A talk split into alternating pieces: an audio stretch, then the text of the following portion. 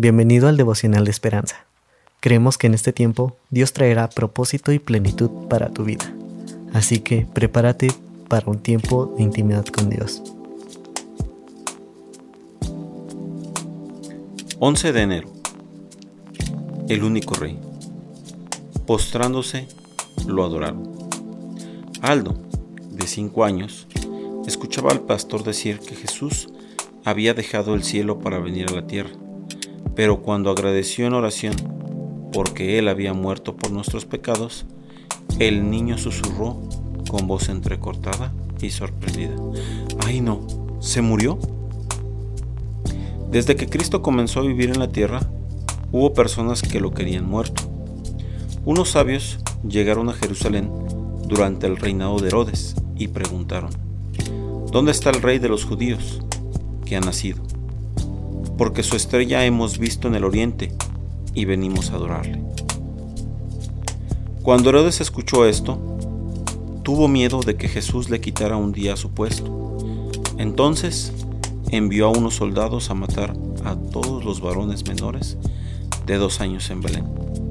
Pero Dios protegió a su hijo y mandó un ángel para que instara a sus padres a irse de allí.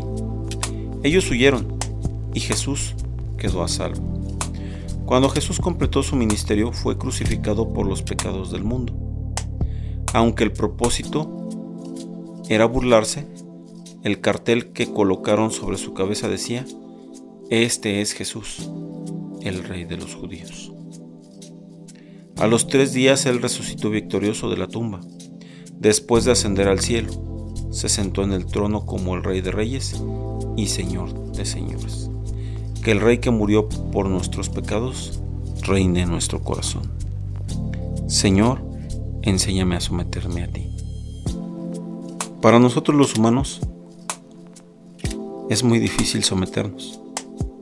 Si en el trabajo, con los líderes que tenemos, e inclusive con los líderes de la iglesia, nos es difícil someternos a sus, a sus órdenes, a los lineamientos, o inclusive a los lineamientos de la, de la escuela.